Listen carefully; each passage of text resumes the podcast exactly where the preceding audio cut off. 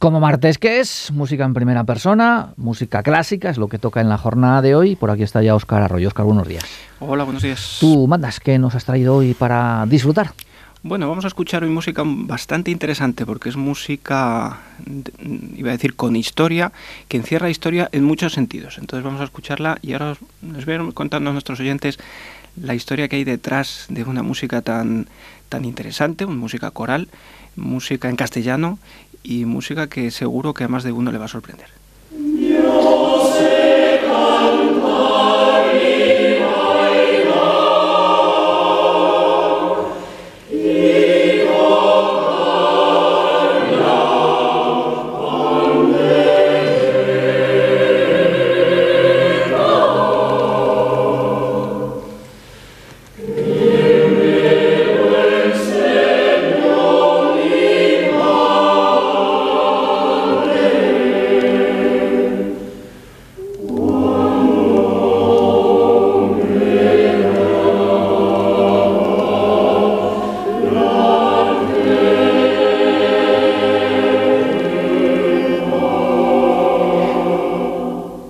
Aquí escuchamos música de Antonio José, esta letra tan bonita que dice yo sé cantar y bailar eh, y tocar la pandereta, que me lo enseñó mi madre mientras me daba la teta. Esa letra tan bonita, esa música castellana que Antonio José un compositor bastante desconocido aún en muchos ámbitos, aunque en el ámbito coral en España se le conoce bastante por, bueno, escribió principalmente música coral, Antonio José Martínez Palacios, eh, un compositor que murió muy joven, ahora contaremos un poco la historia de Antonio José, eh, pero sobre todo un compositor admirado y respetado por, por esa música que escribía para coro, eh, recorriendo los campos de, España, muchos de ellos de Castilla, él nació en Burgos, y recopilando eh, para, para, la, para hacer arreglos y para, no solo en música vocal, también en música instrumental, adaptar temas populares o temas de, la, de eh, castellanos, eh, temas de, los pueblos de España, adaptarlos a, a, esta, a, este género coral. ¿no? Vamos a escuchar, esto que hemos escuchado era el primero, la primera de las cuatro canciones populares burgalesas. Vamos a escuchar eh, uno, otro de estos coros que él escribe, en este caso quizá el más famoso, la obra más famosa de Antonio José, Ayamante Mío, uno de los cinco coros castellanos, en este caso interpretado por el coro de Radio Televisión Española.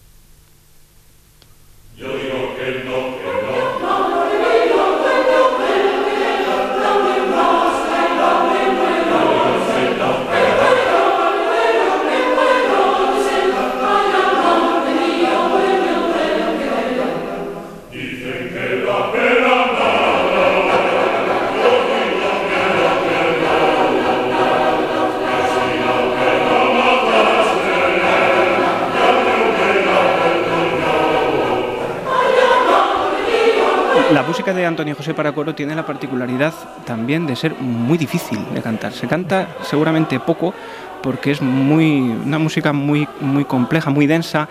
Él, por ejemplo, en esta obra incorpora pues los, los ritmos, las incluso esa pandereta que decíamos antes, ¿no? Esos elementos rítmicos, esa, esa riqueza eh, en las texturas, duplica las voces. Esto está escrito para cuatro voces, pero hay veces que escribe para seis, con divisis que se llaman, que un mismo grupo de voces se, bifurca en dos, con lo cual crea unas texturas muy densas, muy complejas, muy ricas y muy difíciles de cantar, tanto vocalmente como técnicamente.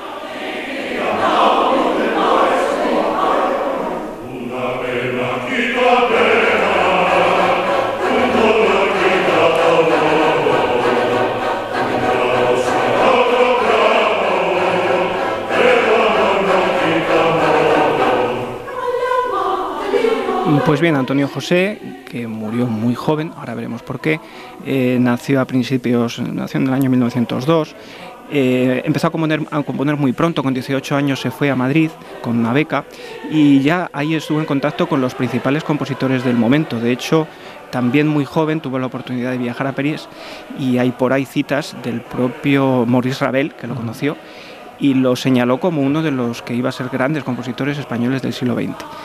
Eh, ¿Qué pasó para que Antonio José no fuera uno de esos grandes compositores? Pues lo fue, pero para que no pasara la historia con, quizá con el prestigio que, que debía, pues que se cruzó por medio una guerra.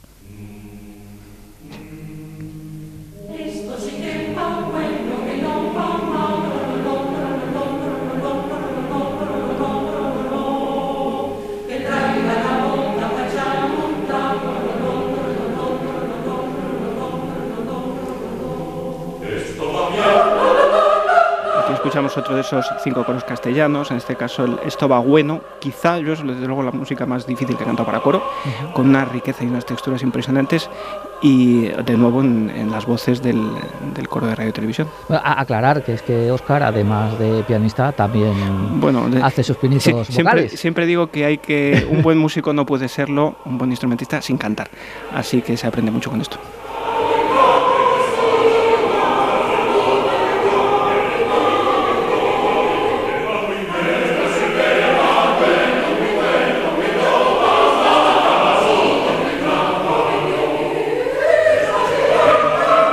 Encajar todo esto tiene que ser complicado. Es tremendo, cada una por un sí, sí, y luego confluir en un determinado momento todos Los, los textos, como se... Ahí hay unas voces diciendo rápidamente espadilla, gramilla, pellejo y tajo, hablando todas de, elementos del campo, traiga la bota para echar un trago.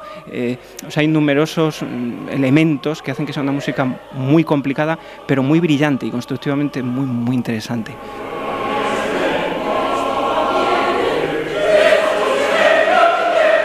Como digo, la, vida de Antonio José se truncó por la guerra. Eh, tuvo una vida muy, parecida y paralela a Lorca, a quien conoció, por cierto, en Madrid, eh, y también como él fue fusilado en la, guerra, muy poco después del lanzamiento militar en, Burgos. Eh, no se sabe dónde están sus restos. lo que sí que la, historia que hay después de la muerte de Antonio José, muy joven, murió con veintipocos años, es que su familia enterró toda su producción, todas sus partituras, las guardó, las metió en un baúl y enterró ese baúl bajo tierra. Realmente mucho... Físicamente. Físicamente, sí. De hecho, el, eh, durante mucho tiempo estuvo prohibido cantar su música. Y eso que realmente eh, Antonio José no tenía unas afinidades en principio o simpatías políticas de un u otro sector, pero por lo que fuera, pues no sé muy bien por qué, su música quedó un poco como oculta o proscrita. Eh, la historia, fueron pasando los años y en los años 70, 80, algunos folcloristas burgaleses y gente del entorno de la música coral eh, comenzó a recuperar su música y empezó a, se empezó a hablar de que había, había habido un gran compositor en el principio del siglo XX en Castilla eh, que había pasado desapercibido y se empezó a recuperar su producción mientras aquel baúl seguía todavía en tierra.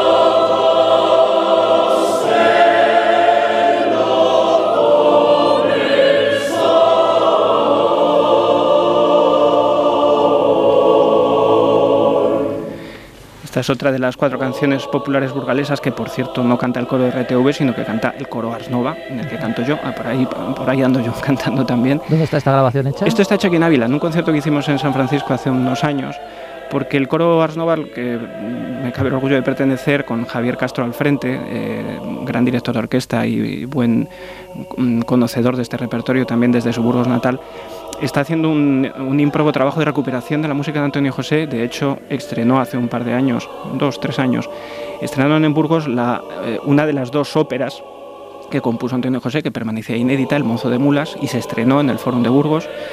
Y, hablando de estrenos, y aquí viene el motivo por el que estamos escuchando esta música, este puente de octubre tuvimos ocasión de estrenar eh, casi 80 años después, una de las obras que estaba en ese baúl, que se desenterró hace unos cuantos años, que se está recuperando, que se está transcribiendo todo ese repertorio, que es una ópera llamada Minachi, eh, con un tema bastante exótico, de hecho está traducida al inglés, porque parece ser que Antonio José ya tenía contactos en Estados Unidos para estrenarla allí y esa obra permanecía inédita y, sin estrenar.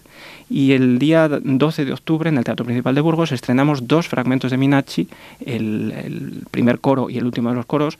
Yo estuve acompañando al piano además en la reducción del, del, primero de los coros y es muy emocionante como una obra que una obra de gran calidad además y muy interesante que jamás se había tocado porque había permanecido 80 años bajo tierra pues rescatarla, ponerla en vida y dársela al público, en este caso burgalés, pero abrirla al público. ¿no? Ese tipo de situaciones en las que por fin, después de, todos los avatares eh, ocurridos con esta música, vuelve a sonar, pues es bastante emocionante. Me Entonces, imagino que para vosotros es, no sé, formar un poquito parte de la historia, ¿no? Sí, de alguna manera sí, sobre todo el- el concluir el esfuerzo para el que Antonio José compuso esta música, que es para que el oyente lo escuchara. Eh, un gran compositor, una magnífica música y sobre todo una música basada en la tierra, igual que Bartok o, o- en, en Hungría recuperaban, iban con sus gramófonos recuperando las músicas transilvanas y del este de Europa. Lo mismo hacía Antonio José o otros folcloristas, Regino Say de la Maza o folcloristas del principio del siglo XX, recuperando esos repertorios y poniéndolos en lo que hoy llamamos música clásica. Eso está ahí, se sigue recuperando y hay que ponerlo en valor, porque en Castilla tenemos una música magnífica, como podemos escuchar este, para terminar este otro de estos cinco coros castellanos, la tarara, la tarara, la melodía de la tarara que todos conocemos, pero transcrita y con la visión particular de Antonio José, en, de nuevo en las voces del coro de Radio Televisión Española. Om.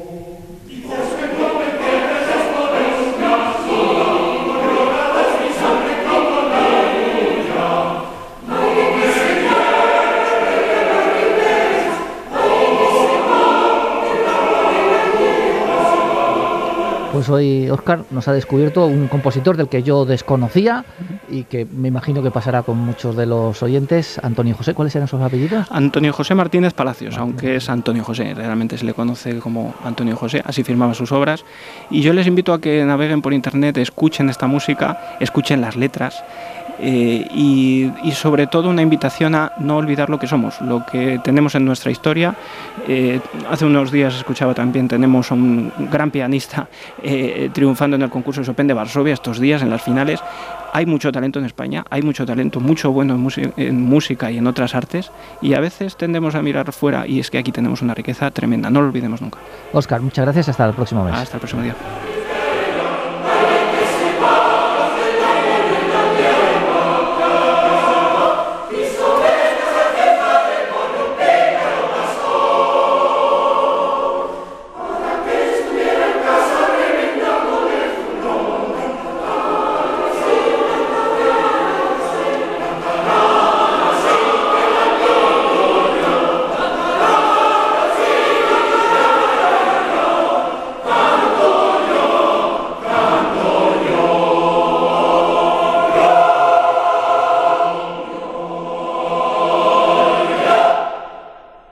Oh.